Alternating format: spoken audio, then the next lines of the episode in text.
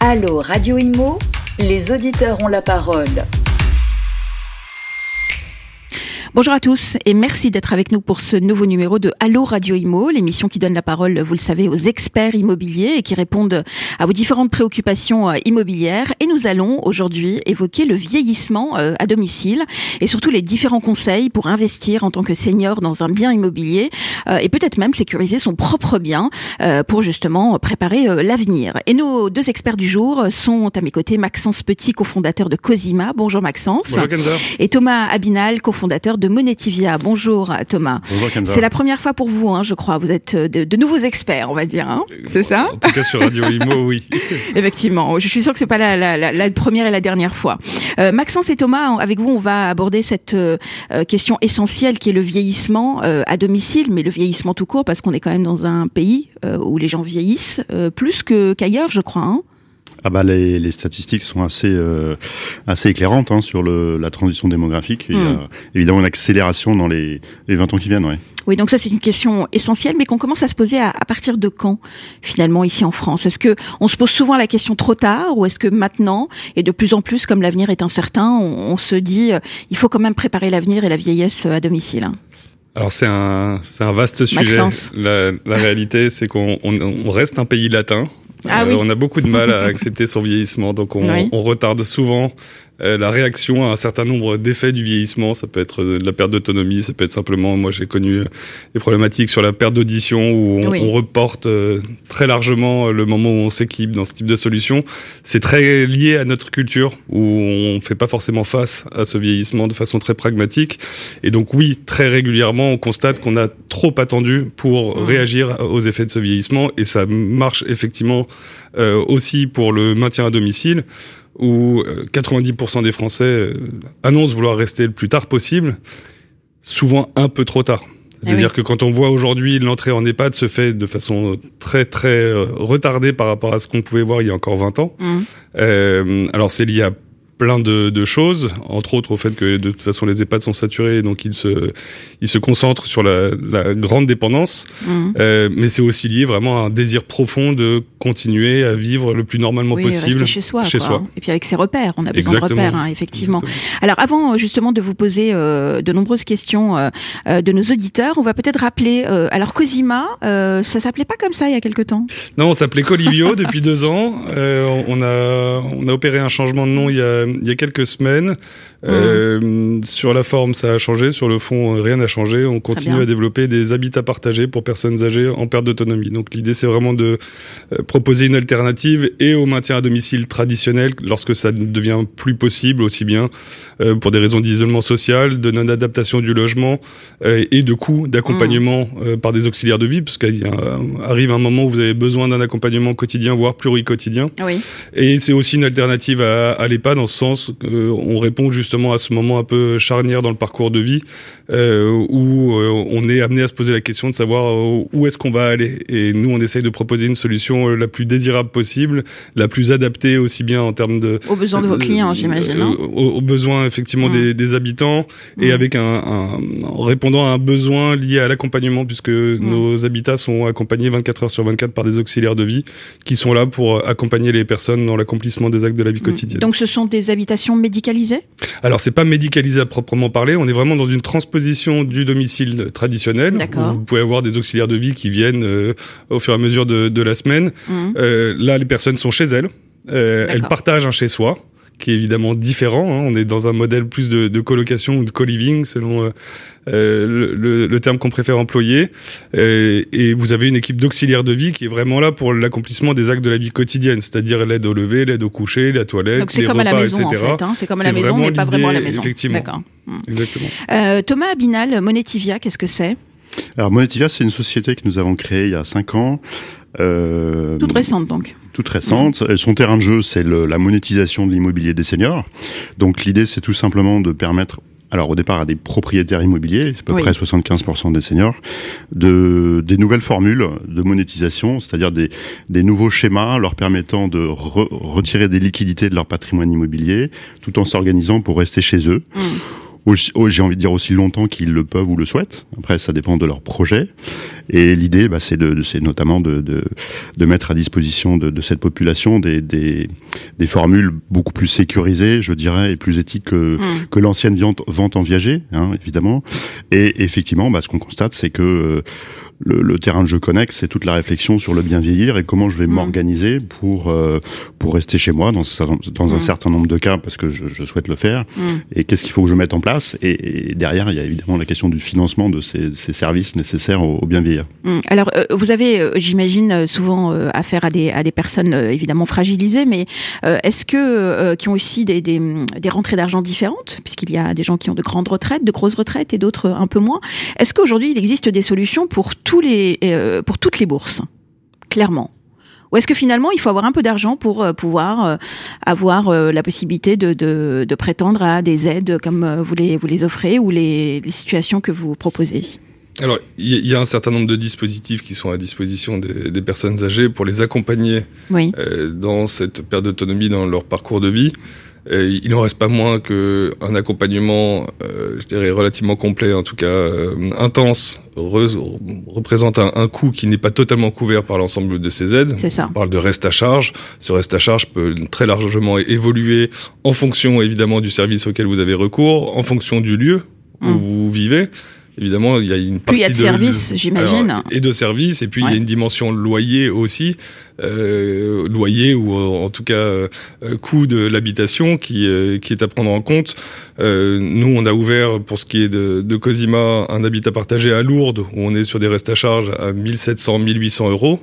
Donc ça, c'est déduit des aides que, auxquelles vous pouvez avoir droit. On parle de l'APA, qui est une mmh. location pour l'autonomie. On parle du crédit d'impôt. Euh, on peut, à l'inverse, euh, voir des restes à charge. On va ouvrir très prochainement à Anguin-les-Bains ou à Saint-Cloud. On est plutôt entre 3 et 5 000 euros par mois de restes à charge. Ça dépend hein. vraiment beaucoup, encore une mmh. fois, de l'intensité de l'accompagnement et du lieu dans lequel vous, mmh. vous résidez. Bon, il arrive souvent que c'est les enfants qui, parfois, se cotisent aussi pour, euh, Bien sûr, il y a, pour aider les, parents. Hein. Il y a une solidarité. On connaît tous autour de nous des gens qui s'endettent même parfois pour... Totalement. C'est évidemment un, un gros sujet on, a une, euh, on a une bombe démographique qui est en train de nous arriver quand même en pleine figure, pour laquelle on n'est pas totalement préparé, qui pose un certain nombre de questions euh, de, de ce point de vue-là. Thomas, vous êtes d'accord euh, Alors les situations sont évidemment très diverses parce que les patrimoines des, des gens concernés sont variables. Le, je dirais que la donnée de base, c'est que les services, c'est de l'humain derrière. Donc c'est du, c'est du travail qu'il faut rémunérer, qui coûte cher dans notre pays, on le sait. Et du coup, effectivement, il est fréquent que, que le reste à charge soit hmm. pas négligeable et que les familles euh, se, se, se, se, mettent à contribution pour, euh, pour financer ça. La bonne nouvelle, euh, et, et, je crois que c'est quelque chose qui est en train de, de monter comme prise de conscience, c'est que effectivement, il y a quand même 75% des, des seniors qui sont, euh, qui sont au départ propriétaires d'un bien hmm. immobilier. Donc il y a là une réserve, je dirais, il y a un stock d'épargne qui va qu'on va pouvoir venir mobiliser, quelle que soit la forme que ça prend. Que ça prend Hein. Ça peut être la vente classique du bien, ça peut être d'autres types de ventes, mais il y a une épargne colossale qui peut être mobilisée. C'est une bonne nouvelle, je pense, sur le sujet. Et elle est d'autant plus colossale que euh, cette population a surfé, dans certains cas, sur des, mmh. sur des cycles de valorisation de l'immobilier qui sont juste incroyables. Maxence, j'imagine que vous offrez une alternative aux EHPAD. Oui, c'est en tout cas c'est la logique de, proposer. Alors est-ce que c'est une alternative, est-ce que c'est complémentaire? Je, je, laisse les auditeurs juger. Nous, le point de départ, c'est une expérience effectivement euh, et professionnel et surtout personnel d'une grand-mère que je suis allé voir en EHPAD, euh, duquel je suis sorti en me disant qu'il fallait proposer des mmh. solutions euh, qui soient plus à même euh, d'individualiser l'accompagnement. Par exemple, euh, pardonnez-moi, est-ce qu'on peut donner quelques exemples? Bah, Si vous voulez, en fait, il y a, y, y a, un constat au-delà de tout ce qui se dit en ce moment autour des, des EHPAD, auquel je, je souscris qu'en petite partie. Il y a une vraie question qui doit se poser sur la taille de, des structures ah qu'on propose aujourd'hui. Est-ce qu'il est réellement raisonnable de penser qu'on peut accompagner de façon convenable 90, 100, 120 personnes fragilisées dans un euh, même lieu, mm. avec un personnel qui est limité pour des raisons de moyens? Mais quand bien même vous auriez, euh, c'est ce qu'on annonce de plus en plus, on va augmenter les ratios d'accompagnement. Est-ce que réellement le fait d'être euh, souvent à la sortie de la ville, parce que pour des raisons foncières, quand il s'agit de créer un établissement de 100 personnes, c'est rarement en plein cœur de, de, la ville. Donc il y a une forme de ghettoisation qui interroge. Euh, vous avez euh, un besoin aujourd'hui pour une population qui est de plus en plus attentive quand même à son bien-être, à son identité aussi, à la préservation de son identité. Est-ce qu'il est réellement possible euh, et souhaitable euh, de continuer sur cette voie unique de finalement de grands établissements qui nécessairement vont avoir une démarche d'accompagnement relativement industriel. Euh, et nous, c'est vraiment la réaction à laquelle on.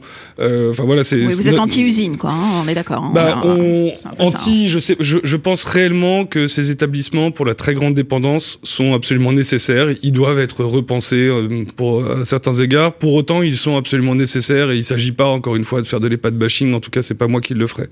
Il en reste pas moins vous avez une population aujourd'hui qui est justement incitée de plus en plus euh, à refuser finalement cette logique d'établissement qui reporte euh, souvent de façon pas forcément raisonnable, parce que euh, ce qui leur est proposé ne leur semble pas suffisamment désirable et acceptable.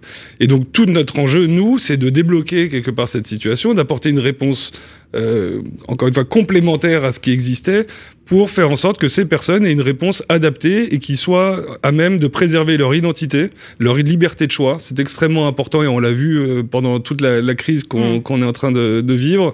Euh, pour nous, c'est extrêmement important de vraiment d'accompagner les personnes de façon, euh, j'allais dire sur mesure, mais en tout cas dans cette logique de respecter l'individu dans toute sa dimension, dans ses besoins, dans ses envies. Et pour nous, c'est quelque chose qui est absolument primordial et c'est ce qui fait le cœur, je dirais, de, de notre offre. Donc ça veut dire que vous proposez des établissements euh, plus petits euh, mais plus qualitatifs. Alors on est même effectivement on n'est même pas en établissement puisque ah les personnes sont considérées comme étant chez elles, elles sont vraiment dans un format de colocation et auquel on va apporter un certain nombre de, de services. Et effectivement c'est beaucoup plus petit puisque les lieux de vie que nous créons euh, permettent à huit personnes de vivre ensemble.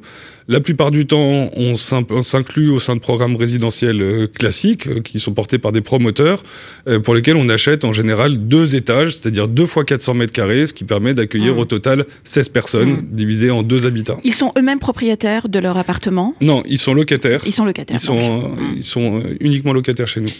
Alors la différence avec vous, justement, Thomas, c'est que vous offrez-vous des solutions pour être propriétaire de son propre appartement alors, le, en fait, sur tout ça, il faut avoir l'idée d'un continuum. En fait, je crois que ce qui va émerger un peu de des réflexions actuelles et, des, et aussi des, du, du, ce qu'on appelle le scandale actuel, mais je suis d'accord avec Maxence, euh, il y a beaucoup des pas de bashing et tout n'est pas jeté dans ce dans ce modèle. Mais ce qui est en train d'émerger, à mon avis, c'est un continuum de solutions. Il n'y a pas une seule solution qui soit l'alpha et l'oméga.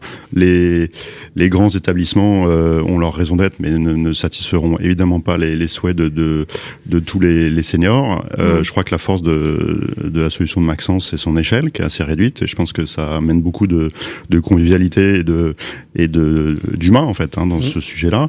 Et puis après, effectivement, il y a des gens qui au départ sont sont tout simplement chez eux. Ils sont propriétaires d'un bien. Ils ont envie d'y rester. Mm. Et aujourd'hui, euh, ce qui est intéressant, c'est qu'il y a de plus en plus d'offres de services à domicile, hein, que ce soit les repas, la toilette, euh, beaucoup de choses dont les gens ont de plus en plus besoin.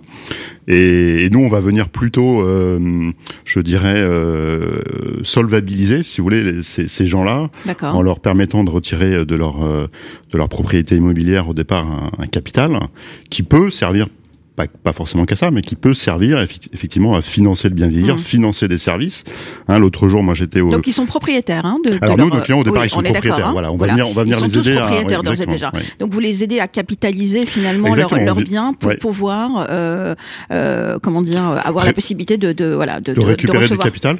L'idée c'est de c'est de vraiment de, de leur permettre d'arbitrer mmh. une partie de leur patrimoine immobilier pour récupérer du capital tout en restant euh, tout en restant chez eux, tout en restant maître de l'usage de leurs biens. Alors il y a, y a, tout simplement une technique euh, juridico-financière, j'ai envie de dire, je sais pas si c'est le bon mot, mais qui existe depuis euh, très très longtemps dans le code civil, qui s'appelle le démembrement de propriété. Hein. C'est-à-dire la possibilité de scinder la le droit de propriété d'un bien en deux, la nue propriété d'un côté, en gros les murs, et de l'autre côté l'usufruit, c'est-à-dire le droit d'habiter ou même de louer son bien. Et donc voilà, on, vient avec des schémas un peu nouveaux sur ces sujets-là, mm. permettre tout simplement aux propriétaires de quelque part vendre les murs, mais, mm. mais en le faisant de façon beaucoup plus sécurisée que ce qui, ce qui était possible avant. Très bien. Alors on a une question euh, régulière quand même qui revient de la part de nos auditeurs, c'est que avec tous les scandales qu'on a tous entendus hein, euh, à droite à gauche sur la, maltraitance dans les EHPAD ou le mauvais accompagnement, etc., etc., un auditeur nous dit euh, comment faire la différence, la différence pardon, entre une bonne résidence et une mauvaise résidence? Large question. Et eh oui, bah oui, parce que c'est aussi la préoccupation. En gros, est-ce que la personne que je vais mettre, ma grand-mère, ma mère ou mon père, est-ce qu'ils vont être en sécurité? Est-ce qu'ils vont bien être traités? Comment euh, Est-ce qu'il suffit d'aller voir les étoiles sur Google ou, euh, ou ça va plus loin que ça? Alors, il, me semble que ça fait quand même partie des, des eh solutions, même si euh, sur Google vous avez souvent les gens pas contents qui bah, s'expriment, mais pas forcément les, les, gens qui ont plutôt des, des, sentiments positifs. Comment il faut faire, Maxence? Alors déjà, encore une fois, dans le contexte actuel, euh, je tiens à éteindre tout de suite l'idée que euh, faut sélectionner uniquement de l'associatif ou du non lucratif, considérant que la maltraitance n'aurait lieu que dans le privé. non, mais la maltraitance est, partout, mais, mais, il y a quand même des établissements qui ont été épinglés. Part, hein. Je sais pas, en tout cas, elle est constatée à mon avis un peu partout, effectivement, mais de considérer là dans le, la vague actuelle qu'il s'agit d'exclure totalement les, les, acteurs privés euh, me semble extrêmement dangereux. Euh, la deuxième chose, c'est que on, on, est dans une logique, si vous voulez, très locale. Lorsqu'on cherche un établissement, quel qu'il soit, euh, que ce soit un EHPAD, une résidence service senior ou des non-établissements comme, comme nous, ça se fait à une échelle très locale. Entre autres parce qu'il faut éviter les ruptures dans le parcours de vie. C'est extrêmement important de faire en sorte qu'une personne puisse continuer. Vous imaginez quelqu'un de 85 ans qui s'interroge sur la suite de son parcours de vie, qui a toujours vécu au même endroit ou quasiment. Euh, et le premier enjeu, c'est d'identifier autour de soi les solutions euh, qui, mmh. qui s'offrent à vous. Et donc, il y a évidemment un phénomène aussi de bouche à oreille qui me semble important. Il y a le rôle des CCAS, donc qui sont les centres communaux d'action sociale qui peuvent aussi vous orienter. Vous avez de plus en plus de services aussi, je pense aux autonomies planeurs, qui sont des structures qui vous orientent justement en fonction de votre situation vers l'établissement ou vers la solution la plus adaptée. Ça peut être euh, de hmm. vous orienter vers un maintien à domicile, comme ça peut vous, vous orienter vers euh, différentes, euh, différentes solutions.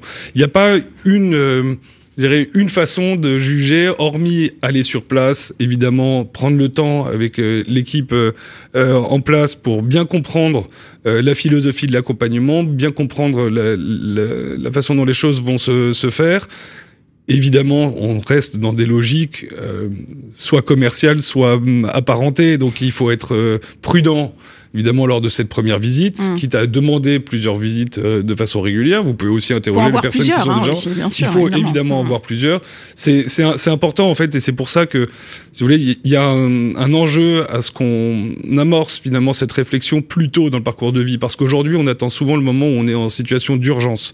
C'est-à-dire que très souvent, moi c'est quelque chose que j'ai vécu à titre personnel, euh, on a un frein, euh, plutôt des cas de fer, à imaginer euh, partir de chez soi, par exemple, euh, et finalement une chute, par exemple, ou un malaise ou autre, euh, vont générer un passage à l'hôpital, et là vous avez une réaction qui est de considérer que ça y est, je rentrerai plus à la maison. Mm. Et donc on se retrouve en quelques jours à devoir trouver une solution euh, ce qui évidemment n'est pas propice à prendre la bonne euh, la bonne option parce que bah, vous êtes pris par le temps. Oui. Et donc vraiment l'urgence euh, parfois nous pousse à, à, choisir à faire le premier choix. Quoi. Exactement, il faut vraiment anticiper, je mmh. pense, et, et, se mettre dans une démarche plus proactive vis-à-vis de la suite de son parcours de vie. Mmh. Ce, qui, ce, qui, est en train de se faire naturellement, je pense, parce que les les, les baby boomers en fait sont confrontés maintenant à la mmh. dépendance de leurs parents depuis euh, je sais pas 10 15 ans donc ils ont commencé à je vais pas dire monter en compétence, c'est pas le bon mot, mais ils, se posent de plus en plus ces questions-là qu'ils ont vécues ou qui sont en train de vivre à travers le, mm. sujet de la prise en charge de leurs parents. Donc c'est aussi euh, une question de génération et forcément le chacun va être probablement plus proactif euh, dans les années qui viennent parce qu'il aura été confronté euh, mm. familialement à ce sujet. Et, par ailleurs, je crois qu'il y a évidemment sur ce sujet-là, pour répondre à votre question, Kenza, une réflexion en cours des pouvoirs publics pour quelque sorte construire un référentiel commun et, mm. et, du coup évaluer les établissements et qui sera mis euh, à la disposition du public. Donc euh, ça va répondre, je pense, à une mm. espèce de, de, trou noir aujourd'hui qui est que Maxence l'a bien dit, la, la la question de comment on évalue un établissement, elle n'est pas, elle est pas facile aujourd'hui. Oui. Alors justement, on a une question pour vous, euh, Thomas Abinal, de la part d'un auditeur qui lui souhaite justement vendre l'appartement de son papa mmh. euh, pour le mettre euh, voilà en sécurité et avoir euh, justement la possibilité d'accès aux, aux, différents services euh, offerts justement suite à, à cette vente. il se pose la question si le fait que la crise est passée par là, est-ce que c'est c'est un avantage ou, ou, un inconvénient, ou alors ça, ça ne changera rien sur le prix de la vente? La crise, voulez dire euh, des, des euh, sanitaires la crise, Oui, la crise sanitaire. La crise sanitaire.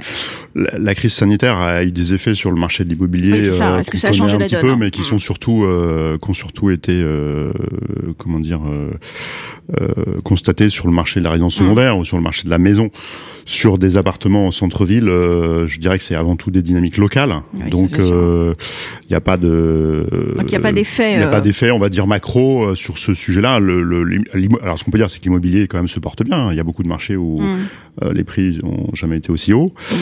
C'est pas le cas partout parce que la tendance des, des je dirais des deux dernières décennies, c'est quand même une polarisation des marchés. Donc il y a aussi des marchés mm. qui dévissent depuis dix ans. Alors, évidemment, ça dépend où vous habitez, mais je dirais qu'il y a mon immobilier, c'est on peut pas avoir de boule de cristal, donc euh, jouer le marché, c'est pas à mon avis le sujet en immobilier. Le sujet, c'est plutôt de mm. quand on a un projet de vente, de le mener sérieusement, de bien mm. faire évaluer son bien, de, de voilà, de, de, prendre des conseils divers et variés mm. pour euh, pour prendre une. Là aussi, encore un petit peu par comme ce que disait Maxence, c'est prendre une décision pas dans l'urgence, mais un peu euh, réfléchie quoi. Chez Monetivia, vous traitez toutes sortes de de, de, de situations, j'imagine, toutes sortes de patrimoine. Absolument, ouais. On, on, on, traite toutes sortes de patrimoine. Ça peut aller vraiment du enfin du petit bien. D'accord au très gros bien. Il y, a, si vous voulez, il y a des gens qui ont. Alors, donc on est nous, on est plus large que le sujet de la dépendance, parce qu'il y a d'autres motivations chez nos clients. Il y a aussi euh, de plus en plus la, la volonté de d'anticiper, si vous voulez, la, la, mm. transmission du patrimoine et de distribuer des liquidités aux, aux héritiers maintenant plutôt que dans 20 ans. Et donc l'idée de donner un coup de pouce aux générations euh, du dessous, elle, elle, émerge aussi ces situations, enfin cette réflexion. Et du coup, bon, euh, voilà, c'est des réflexions qui concernent tous les patrimoines, petits ou gros. Euh, Maxence, est-ce que la crise pour vous, euh, la sanitaire, euh, justement, est-ce qu'elle a boosté, euh, justement, voire accéléré ce phénomène du co du co-living ou du co, voilà, de la cohabitation? Alors c'est sûr qu'en mars 2020, on s'est quand même un petit peu interrogé sur ce qui allait pouvoir se passer. Euh, moi, je dirais qu'il y a successivement, si vous voulez, il y a eu plusieurs événements entre la crise sanitaire, encore une fois, les différents événements très récents. Il y a une prise de conscience déjà de la nécessité de préparer. Euh, je faisais référence tout à l'heure à une bombe démographique, mais c'est vraiment le cas. Hein. Euh, donc il y a, y a, un besoin quand même de, de, de préparer mm. le, le, futur, et c'est un futur très très proche. Euh, donc il y a eu cette prise de conscience euh, sur un certain nombre de méfaits euh, des différentes options. Donc il n'y a, a, pas une option, euh, enfin il n'y a pas une solution absolue. Euh, le fait de rester à domicile est évidemment le plus souhaitable et en même temps, bah, typiquement pendant le confinement, on s'est mmh. quand même rendu compte que ça préservait des personnes très isolées. Enfin ça, ça isolait beaucoup oui, et ça a généré ce qui change finalement chez vous, pardon, mais c'est surtout le, le, fait de communiquer avec d'autres hein, qui sont sur le même lieu de vie en fait. Oui, hein, alors c'est en fait si vous voulez nous ça c'est vraiment mmh. le, le, je dirais le, le cœur de ce qu'on oui. propose. Euh, mais ça permet évidemment, encore une fois, de mutualiser un accompagnement qui, pour certaines personnes, est, est devenu euh, absolument nécessaire. Euh, là où ça a pu aussi un petit peu euh, accélérer, je pense, et alors c'est lié à la crise, c'est lié euh, de façon plus générale, je dirais, à euh, une évolution quand même dans, dans, les, entre autres dans les politiques des villes. Mmh. Euh, clairement, il y a aujourd'hui, vous n'avez pas un PLU en France qui ne mentionne pas la nécessité de préparer des solutions pour les pour les aînés. Euh, donc il y a eu une des municipales il y a un peu plus d'un an maintenant. Euh, ça a donné lieu aussi à des nouvelles dynamiques sur le, la volonté d'apporter des solutions euh, différentes nous, on le ressent beaucoup parce que on a une offre qui est aujourd'hui euh, très largement, euh, en tout cas bien accueillie par les, les collectivités parce que on leur demande finalement pas grand-chose. On vient s'installer, on vient apporter une réponse euh, supplémentaire, complémentaire aux, aux, solutions existantes. Et ça, on voit bien que dans un marché qui s'est un petit peu tendu aussi dans l'obtention des PC, euh, c'est aujourd'hui, avec nos partenaires euh, promoteurs, un, mmh. un, argument qui pèse parce qu'évidemment, au-delà du fait euh, de construire, de créer du, du, logement, on apporte une solution concrète pour une partie de la population qui est aujourd'hui mal adressée. Hum, il y a aussi des maisons, hein, je crois, hein, chez vous. Oui, oui. Alors nous, on, on, on intervient hum. soit dans le cadre de programmes immobiliers, ou comme je vous le disais, on va en général prendre deux étages, de, de quoi proposer deux habitats. Euh, on peut le faire aussi en réhabilitation. On est à, à Lourdes dans un immeuble, un ancien immeuble des PTT, euh, qui était abandonné depuis 15 ans et qui a été totalement réhabilité avec euh, euh, donc notre solution d'habitat partagé, un habitat partagé aussi pour personnes en situation de handicap à l'étage en dessous, un tiers lieu en, en pied d'immeuble. Donc euh, voilà, on, on, peut vraiment arriver dans, dans différents. Euh, Faites gaffe au miracle. Hein, quand même. Vous risquez de perdre des.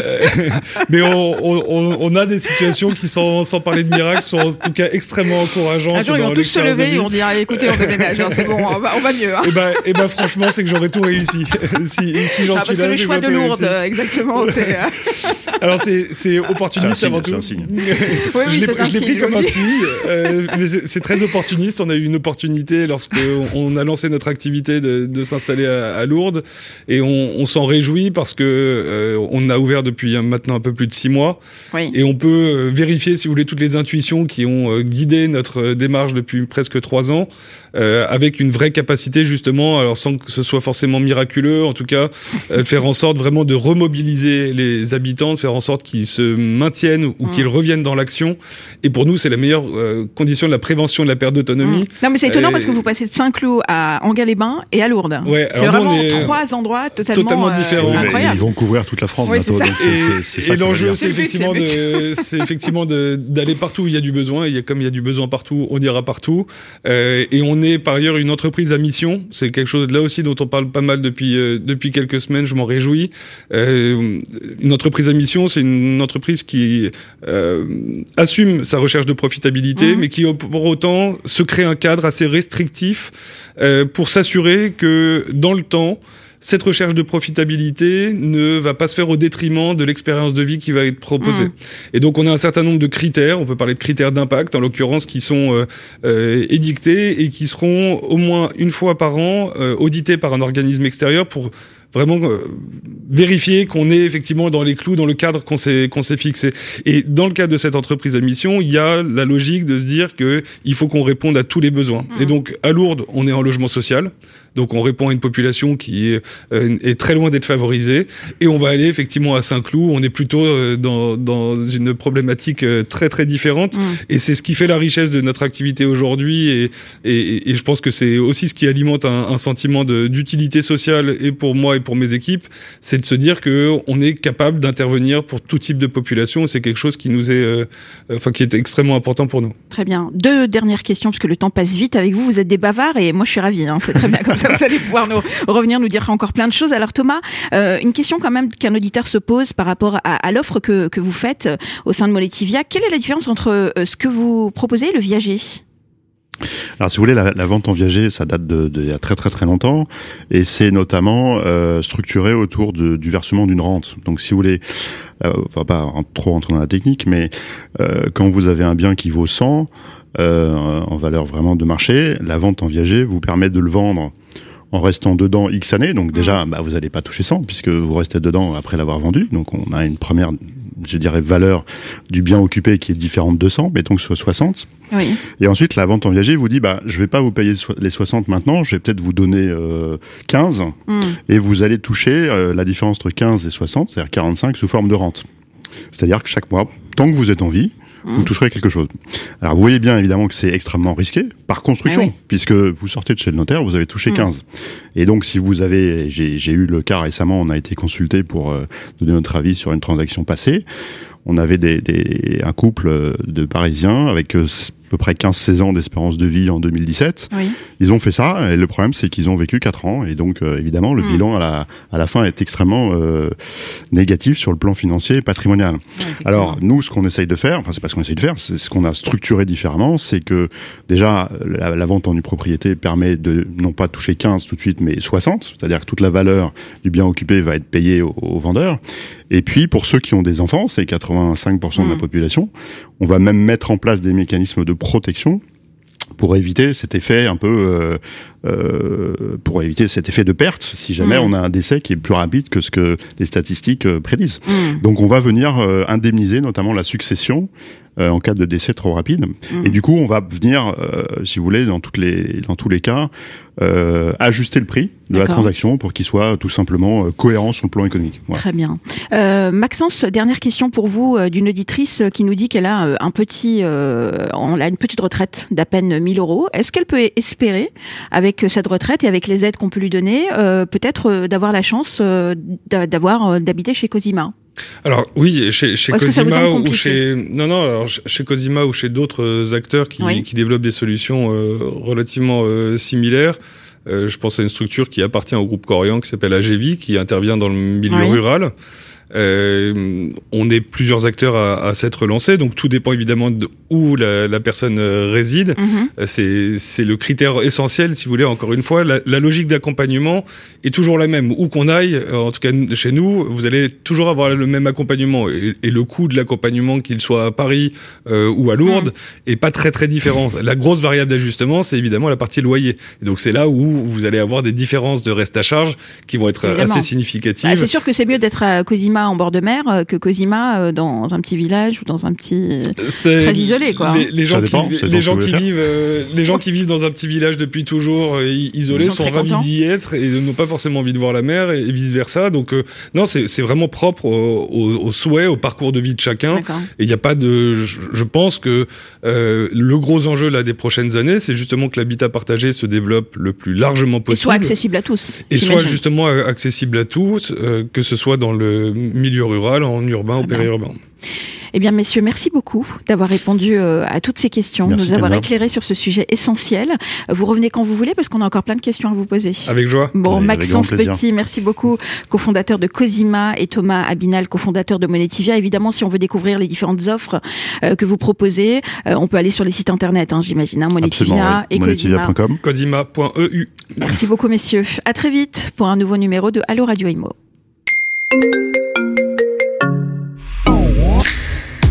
Allo Radio Imo, posez vos questions à nos experts sur les réseaux sociaux, à réécouter et à télécharger sur le site radio.imo et sur tout